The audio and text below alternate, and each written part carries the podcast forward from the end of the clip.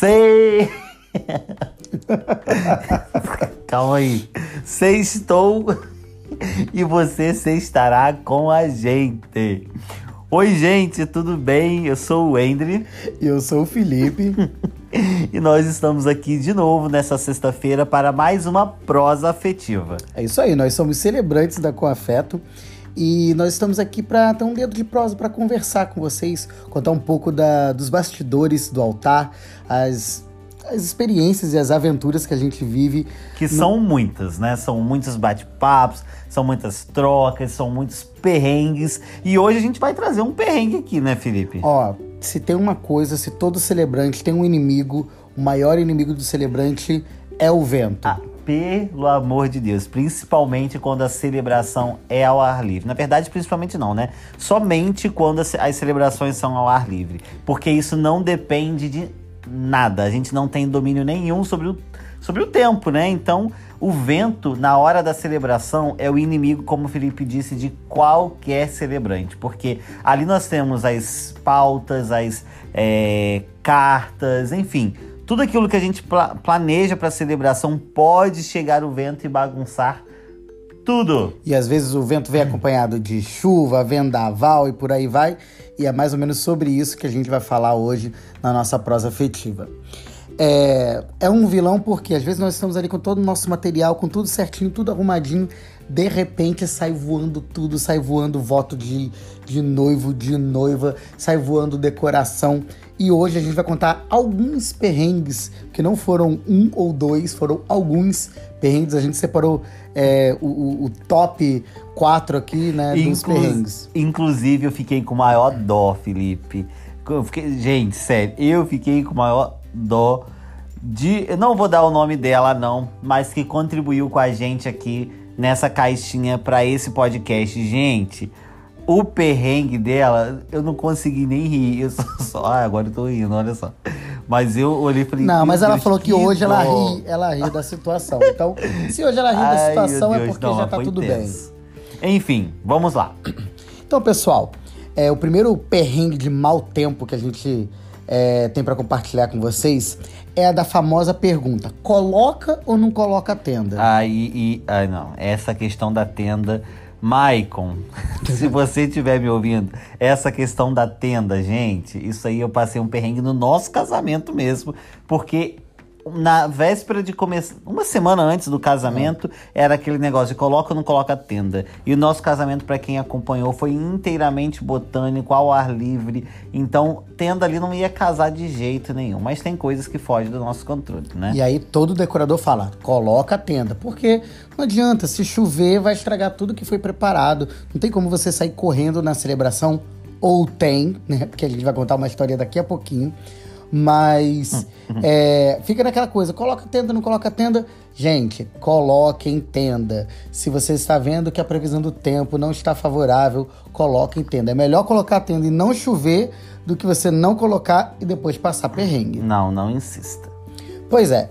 Então, primeiro casal que a gente teve uh, o prazer de ter essa tensão de coloca, não coloca, nós estávamos preparando para ir uh, ah, para o espaço da, da, celebração quando eu recebo uma, uma ligação do cerimonial do casamento, dizendo: Felipe, você poderia segurar uma hora hum. para você ir para o casamento? Eu falei: gente, uma hora, uma hora é muita coisa. Né? E tudo bem, eu, eles nunca pedem para eu esperar uma hora. Porque... Só, que, só que o problema não, não era só esperar. Se a gente não tivesse outro evento depois, a gente Sim. poderia esperar tranquilo, né? Sim, não seria um problema. É, exato. Só que nesse mesmo dia a gente tinha outro casamento para fazer mais tarde. Óbvio que a janela de um casamento para outro era bem grande, era espaço, espaçada e era perto o local do evento de um para outro, né? Eram em torno de umas quatro horas. Mas mas a gente, né, ok, ouvi lá o pedido, falei, tudo bem. Mas por quê? Falei assim: olha, realmente o tempo tá virando, tá esquisito, a gente tá aqui montando uma tenda. Falei, ah, ok. Então, não, tudo bem, na esperar. hora do evento, tá? Isso, na hora. Isso foi... É, eu estava faltando uns 40 minutos para o horário de convite, por exemplo, do casamento, e estavam montando a tenda. Eu falei, meu Deus do céu. que, que vai acontecer. Mas vamos lá, a gente vai aguardar uma hora, as pessoas aguardam, esperam e tá tudo bem. Bem, uma hora depois eu chego no local do casamento. Quando eu olho. Não tem tenda? Não tinha tenda nenhuma. Eu falei isso é gente. Eu fiquei uma hora esperando. E aí não tem tenda, mas você olha pro céu, o céu está preto. Ou seja, vai descer um toró. E ia descer um toró mesmo. Tanto que desceu depois, mas eu vou contar para vocês. Bem, então não tinha tenda. Vamos lá, e eu vou fazer o quê? Eu falei assim: olha, não adianta. O noivo quer colocar tenda, a noiva não quer colocar tenda. O noivo mandou colocar a tenda, pagou o dobro para montarem a tenda de última hora. A noiva foi lá, mandou arrancar tudo e mandou fazer sem a tenda. Conclusão: foi uma das celebrações mais tensas que tava todo mundo assim, com um olho no céu e a outra na celebração. A cada ventinho que dava, a cada nuvem que se movimentava, todo mundo ficou ali tenso para que não caísse chuva.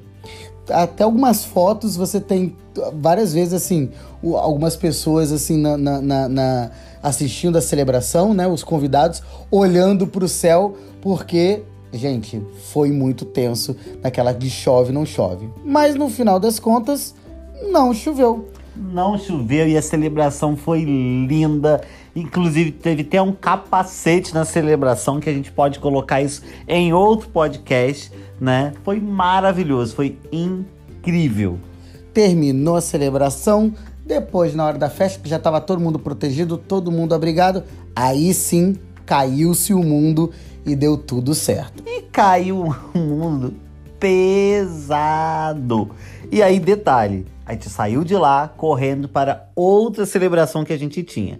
Só que aí, até então, começar a outra, que era em torno de mais 8 horas da noite já, a chuva já tinha cessado. Até então. E chegamos no outro evento. E aí vai. Noiva entra, noiva não entra. No final das contas, quando a noiva entrou pela, pelo, pelo corredor, buf, a chuva caiu. aquela Ai, chuva gente. pesada. Ai, eu não, eu, sério, eu lembro meu Deus, me bateu um desespero. Todo mundo correndo. É sério. Ah, meu Deus do céu. Mas cara. no final das contas, foi uma das celebrações mais íntimas que a gente foi, acabou fazendo. Foi literalmente, porque juntou todo mundo embaixo do, do pergolado. E ficamos todos juntos aí para fazer a celebração. Imagina, gente, pai, mãe, primos, irmãos, amigos. Era, era sombreada, mundo, tomando na cabeça. Todo mundo junto, todo mundo ali abraçadinho, Cara, vivendo a celebração. O casal foi abraçado e naquele dia de chuva nós acabamos um cuidando do outro e foi linda a celebração também. Gente, os perrengues acontecem, mas quando a gente faz as coisas com carinho, com amor, no final das contas. Fica perfeito. Fica tudo é, perfeito. É, é, é um tema pra gente entender que realmente, cara, se foi feito com amor, se está sendo feito com amor, deixa fluir, porque é isso, entendeu? Porque foi incrível do mesmo jeito, foi perfeito do mesmo jeito. Bem, isso foram celebrações com convidados e tudo mais, que você tem toda aquela estrutura e preparação. E aí eu separei aqui só dois momentos de perrengue em Elopement Wedding, que são aquelas celebrações a dois, que a gente vai para um lugar mais afastado, às vezes faz até uma trilha, até chegar num lugar bonito, né, em conexão com a natureza. Nossa, isso aí a gente pode até fazer outro podcast também. Só falando Só de Elopement falando Wedding. sobre o Elopement Wedding, sobre essas trilhas. Gente, a gente já entrou em cada trilha para fazer casamento, para fazer elope, para poder realizar o sonho dos noivos. Animais e de tudo mais, mas aí a gente vai contar isso num próximo podcast com vocês. Bem, um deles foi uma celebração linda, super bacana em Arraial do Cabo. Gente, Arraial do Cabo é a terra dos ventos. Como venta em Arraial do Cabo. Tem dia que o vento tá mais tranquilo, mas tem dia que o vento, assim, não segura e não para. Bem, nesse dia a gente tinha planejado fazer uma homenagem, né, especial, onde nós iríamos soltar um balão biodegradável. Ai, né, uma coisa bonita para fazer uma Nossa. homenagem para umas pessoas que, é, que não estavam mais conosco e tal. Então havia esse momento na celebração. Eu quero. Gente, ouvem essa parte, parem tudo que vocês estão fazendo, se conectem com essa parte. Pensem em como vocês ficariam se essa situação ocorresse com você, celebrante. Vai, Felipe. Bem, então eu deixei o balão amarradinho, era um balão com gás, né? Ou seja, ele ia subir, né? Ele voava. E eu deixei ele amarrado três vezes, né? Dei três amarradas assim num espaço atrás e eu havia pedido fotógrafo, né? Como é um elopement wedding, é uma equipe mais reduzida. Então eu falei com o fotógrafo, olha, no momento X eu vou pedir para você chegar e entregar o balão para mim. No meio da celebração, quando eu tô falando ali com os noivos, do nada eu vejo um balão voando por trás dos noivos. Ai, meu Deus do céu. E eu falei, meu Deus. Pronto, tchau. Tchau, a surpresa da celebração. E era um momento assim alto da celebração onde a gente ia fazer, né, soltar o balão e tudo mais, e eu vejo o balão voando. Do mesmo jeito que ele voou, eu vi o fotógrafo dar um salto. Ele pareceu o Tafarel na final da Copa. Ele deu um salto, mas ele conseguiu agarrar a cordinha final, o finalzinho da cordinha que tava segurando o balão e puxou o balão para baixo. Faz um barulhão, todo mundo olhou para trás, ele fez cara como se nada tivesse acontecido e escondeu o balão. Tocamos a celebração do jeito que tava. O fotógrafo, a gente vai ter que mandar as palmas para ele agora. Alan, palmas para você, meu amigo, porque foi surreal. Se você não tivesse segurado aquele balão ali, nossa, a gente não sabia nem o que ia fazer. Na verdade, a gente ia tentar fazer uma adaptação para que aquilo fosse, aquilo desse certo.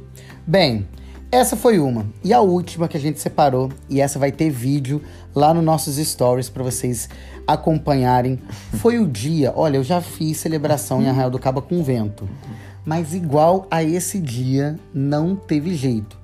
Enverga, mas não quebra. Gente, olha, eu não sou magrinho, né? Vocês me conhecem eu não conseguia ficar parado em pé na celebração. Bom.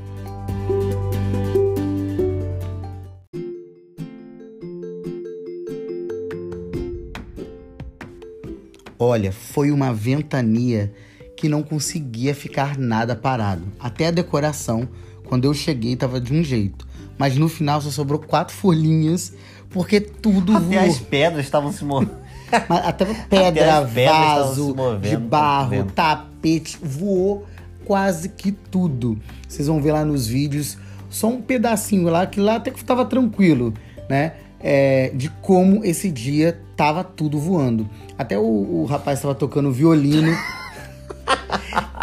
Ele sentou o arco do violino na cara do fotógrafo, porque toda vez que ele ia puxar, que ele ia puxar o violino, Olha, ele não conseguia Cara, controlar, será que tem, será que tem voando. registro desse? Será que tem vídeo pegando. Será que tem vídeo pegando essa, essa parte? Não sei se tem, não sei se tem. Mas eu vou, eu vou procurar se tiver, porque se for, gente, olha, foi impagável. Mas é incrível, a conexão do casal era tão grande, mas tão grande, que o mundo estava acabando do lado de fora, mas eles estavam serenos, serenos, tranquilos e a gente teve lindos, uma das celebrações lindos, mais lindos, lindas que a gente já fez em Elopement Wedding. Foi incrível. Cara, o melhor disso tudo, disso tudo é você ver como é, as coisas fluem de uma maneira tão leve, é, tão assim natural, orgânica, fluida, divertida, emocionante, sabe? Pode, como o Felipe falou, pode o mundo tá caindo, várias coisas acontecendo, mas é, é aquela sintonia, aquele momento, o sonho que sonha junto é a realidade. Então a gente tenta é, mergulhar e, e, e, se inserir ele mesmo. É perfeito do mesmo jeito. Depois a gente para pra rir, né? É, e faz, faz parte, parte da experiência. experiência. E foi incrível, foi lindo, foi emocionante. Eles se entregaram e o vento não foi o suficiente. O vento não levou aquela história de amor, só levou a decoração, levou todo o resto, mas o amor deles ficou ali intacto.